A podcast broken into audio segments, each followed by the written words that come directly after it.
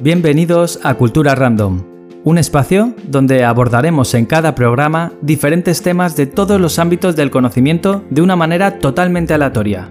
Si te gusta aprender y la curiosidad y el interés te acompañan en tu día a día, este es tu podcast. Con todo esto, comencemos.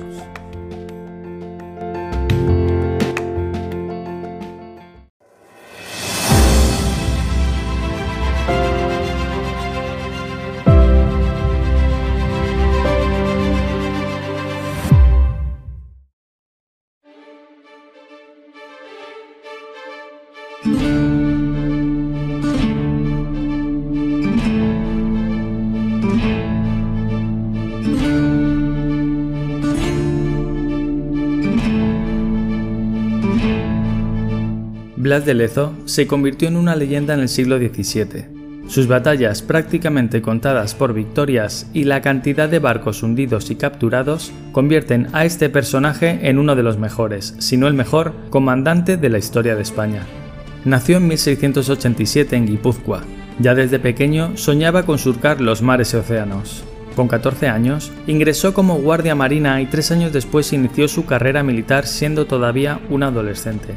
En aquellos años, en España se sucedía una guerra entre la dinastía de los Austrias y los Borbones por conseguir la corona tras la muerte sin descendencia del rey Carlos II. Se enroló al servicio de la escuadra francesa y entró en combate enfrentándose a las fuerzas combinadas de Inglaterra y Holanda, en batalla librada frente a Vélez, en Málaga. Fue una dura batalla en la que una bala de cañón se llevó su pierna izquierda, pero aún así continuó en su puesto de combate, más tarde se le tuvo que amputar, sin anestesia, el miembro por debajo de la rodilla. Fue ascendido a alférez de navío y pronto pasó a ser teniente, participando en la defensa de la fortificación de Tolón, un territorio francés a orillas del Mediterráneo. Allí perdió el ojo izquierdo mientras luchaba contra las tropas del príncipe Eugenio de Saboya, a causa de una esquirla tras un impacto de cañón que explotó en el acto sobre la fortificación. Aún en esas circunstancias, quiso continuar en el servicio y no abandonarlo. Ostentó el mando de diversos convoyes que llevaban socorros a Felipe V, sitiado en Barcelona, burlando la vigilancia inglesa sobre la costa. En 1713 le ascendieron a capitán de navío y pasado un año le destinaron a Barcelona. La guerra de sucesión había prácticamente finalizado por entonces con la firma de la paz con Gran Bretaña, pero Cataluña seguía en armas con los partidarios de la Casa de Austria. El marino participó en varios combates y bombardeos a la plaza de Barcelona.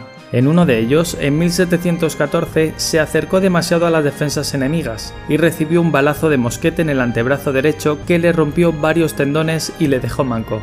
Así, y tras quedarse cojo, tuerto y sin mano, Blas de Lezo pasó a ser conocido como el almirante patapalo o el medio hombre. Cuando finalizó la Guerra de Sucesión, se le confió en 1723 el mando de la escuadra y el generalato del Mar del Sur, donde se le encargó la limpieza de piratas de las costas del Pacífico. Años después, el rey premió sus servicios promoviéndole a teniente general de la Armada y más tarde volvió a América como comandante general de Cartagena de Indias, la que tuvo que defender de los ataques del almirante inglés Edward Vernon. Cartagena de Indias era el centro del comercio americano y donde confluían las riquezas de las colonias españolas. Los británicos, ansiosos de conquistar el territorio, aprovecharon una afrenda a su imperio para intentar tomar la ciudad. El pretexto fue el asalto a un buque británico propiedad de un contrabandista cuyo barco, el Rebeca, había sido apresado en 1731 por un guardacostas español que le confiscó su carga. La oposición parlamentaria y posteriormente la opinión pública sancionaron los incidentes como una ofensa al honor nacional y fue excusa para declarar la guerra a España.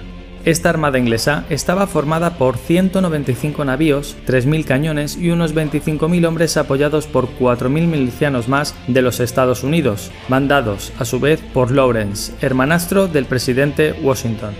En 1741, las defensas de Cartagena no pasaban de 3.000 hombres, 600 indios flecheros, la infantería de marina de los seis navíos de guerra de los que disponía la ciudad, el Galicia, que era la principal nave, el San Felipe, el San Carlos, el África, el Dragón y el Conquistador.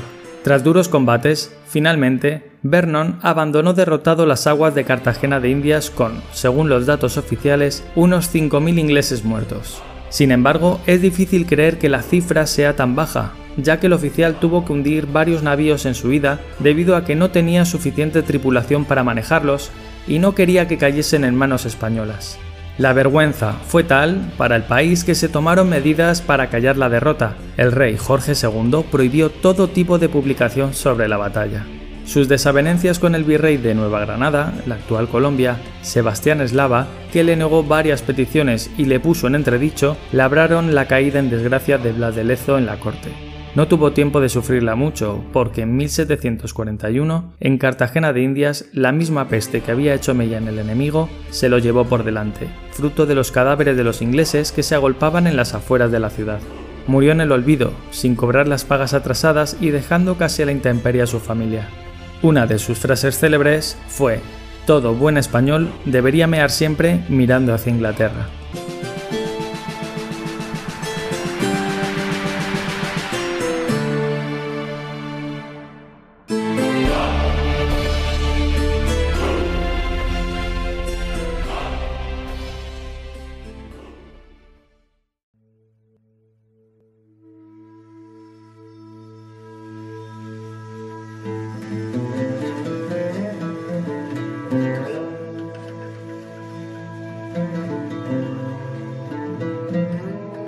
La ciudad de Petra, que alguna vez fue una próspera capital comercial, es algo que hay que ver para creer.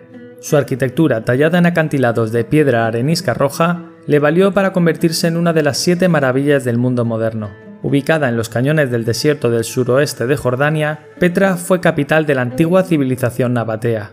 Con una extensión de 264 kilómetros cuadrados, lo que vemos hoy es solo una fracción de esta antigua ciudad. Los arqueólogos solo han excavado el 15% del lugar, lo que significa que un 85% todavía está bajo tierra. Hoy en día seguimos el mismo camino que los comerciantes utilizaban desde la creación de Petra, un largo y curvo barranco conocido como Sik. Los nabateos, anteriormente nombrados, eran una tribu beduina nómada que atravesó el desierto de Arabia. Emergieron como un poder político entre los siglos II y IV a.C. y comenzaron a construir su capital, que hoy conocemos como Petra. Sin embargo, este no era el nombre original de la ciudad, ya que los nabateos la llamaban Rakmu.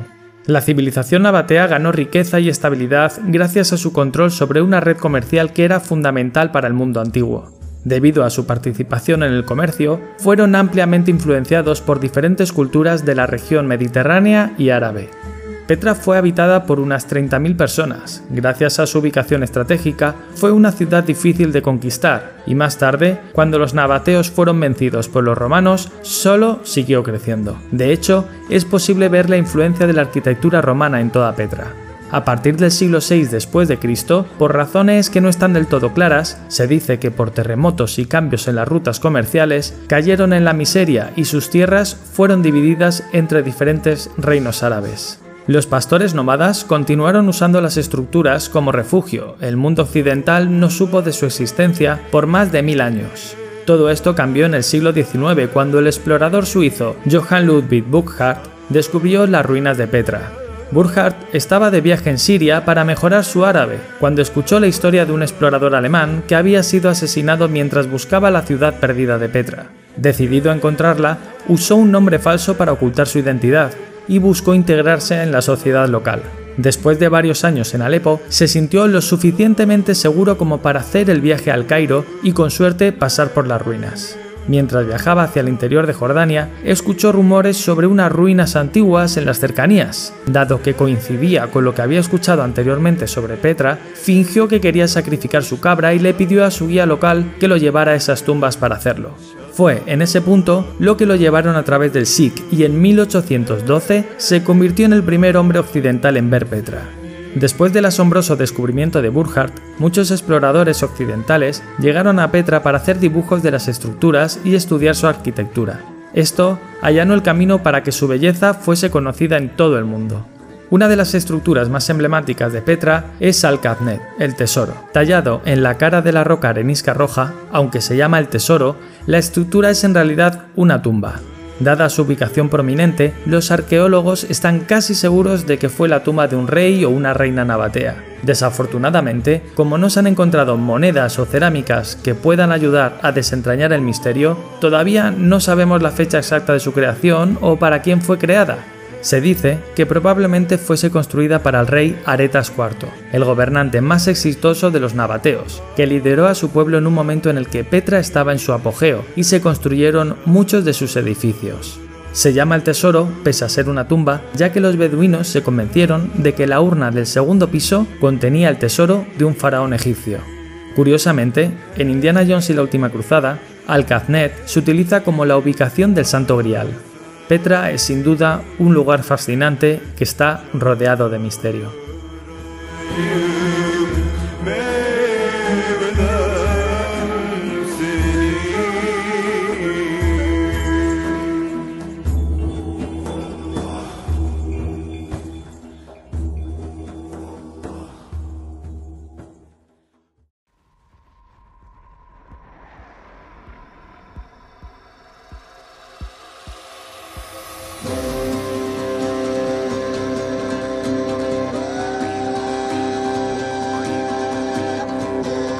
El imperio mongol fue el segundo imperio más extenso de la historia. Abarcó gran parte de Asia y Europa y no habría sido así sin el conquistador y líder mongol Genghis Khan. Es una de las figuras históricas más reconocidas en todo el mundo. Su capacidad para liderar a los mongoles y su genio militar, así como las historias que describen la brutal violencia que ejerció en sus batallas, engrandecieron su persona. Genghis Khan nació en el año 1167 en Delun Boldak, Mongolia y fue uno de los reyes más reconocidos de su país debido a su trabajo para la unificación de las tribus nómadas de esta etnia al norte de Asia, fundando el primer gran imperio mongol. El nombre real de este personaje era Temujin, que significaba el mejor acero. Desde su nacimiento perteneció al poderoso clan Borjigin por raíces familiares. Después de que los tártaros, los pueblos turcos, envenenasen a su padre, Genghis Khan, su madre y sus seis hermanos comenzaron a vivir en la indigencia, trabajando en la agricultura y la pesca. Pero Genghis Khan no se conformaba con esa vida. Es por eso que comenzó a participar en diversos ataques sorpresa contra el enemigo y muchos fieles se sumaron a su causa. Fue en esta época cuando Yamuja, un joven de sangre noble, ayudó a Genghis Khan a subir posiciones en su carrera hacia el poder. La revolución comenzó cuando la esposa de Genghis Khan fue secuestrada por otro clan mongol. Las tropas de Genghis Khan y Yamuja dieron lugar a una sangrienta ofensiva militar en contra del enemigo. Luego de derrocar al clan que llevó a cabo el secuestro, Genghis Khan se afianzó como el nuevo líder del pueblo mongol. Una vez en el poder, unificó a las tribus mongolas y turcomongolas del Gobi, reorganizó a su ejército y comenzó su ambicioso proyecto de conquistar el mundo conocido. Tras varios combates y gracias a la valentía de los mongoles, Genghis Khan logró someter Manchuria, al noreste de China y territorios de Kazajstán. Finalmente, el emperador consiguió conquistar China al completo. En la gestión de este valiente comandante, el imperio mongol consiguió apropiarse de las tierras que abarcaban los territorios de Corea hasta el mar Caspio, entre las principales causas del rotundo éxito militar del emperador se destacan los refuerzos de la disciplina, la división de los ejércitos en unidades decimales y la combinación de etnias y tribus dentro de una misma tropa. En el año 1225, las tropas imperiales regresan triunfantes a Mongolia y comenzaron a preparar las próximas invasiones. Pero, a pesar de sus planes y a causa de un trágico accidente, Genghis Khan falleció dos años después tras caerse de su caballo. Las principales virtudes de Genghis Khan fueron su inteligencia y su habilidad para liderar a sus tropas y a su pueblo. Enfrentó las seculares rivalidades triviales y el bandolerismo, instauró nuevas vías de comunicación y a pesar de no saber leer, valoró la utilidad del lenguaje escrito para todos. Cuentan que obligaba a sus hombres a entonar una melodía sin letra para que a la hora del combate los generales introdujeran las órdenes en dichas canciones y fuera más fácil comunicar las estrategias. Una leyenda asegura que en el 1221 se le atribuyeron 2 millones de muertes al ejército mongol, después de que los soldados recibieran la orden de matar a 50 personas cada uno y demostrarlo llevando una oreja de cada víctima. El terror y la guerra psicológica eran uno de los fuertes del ejército mongol. Exhibían los cuerpos de las víctimas para aterrorizar otros pueblos y lanzaban con catapultas los cadáveres con peste bubónica sobre sus enemigos. Genghis Khan tuvo 36 esposas aparte de otras amantes. Algunos historiadores cuentan que en torno a un 8% de la población actual de los territorios donde reinó el imperio mongol son descendientes de él. Promovió la tolerancia religiosa en su imperio y desarrolló una cohesión política en la famosa Ruta de la Seda. Se desconoce dónde está enterrado. Se dice que la procesión fúnebre que enterró su cuerpo fueron asesinados para que nadie supiera nunca su ubicación.